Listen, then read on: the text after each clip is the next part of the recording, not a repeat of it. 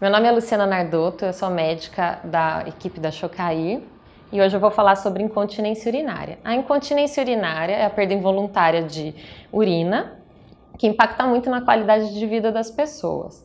Ela pode ser classificada como de esforço, de urgência e de transbordamento.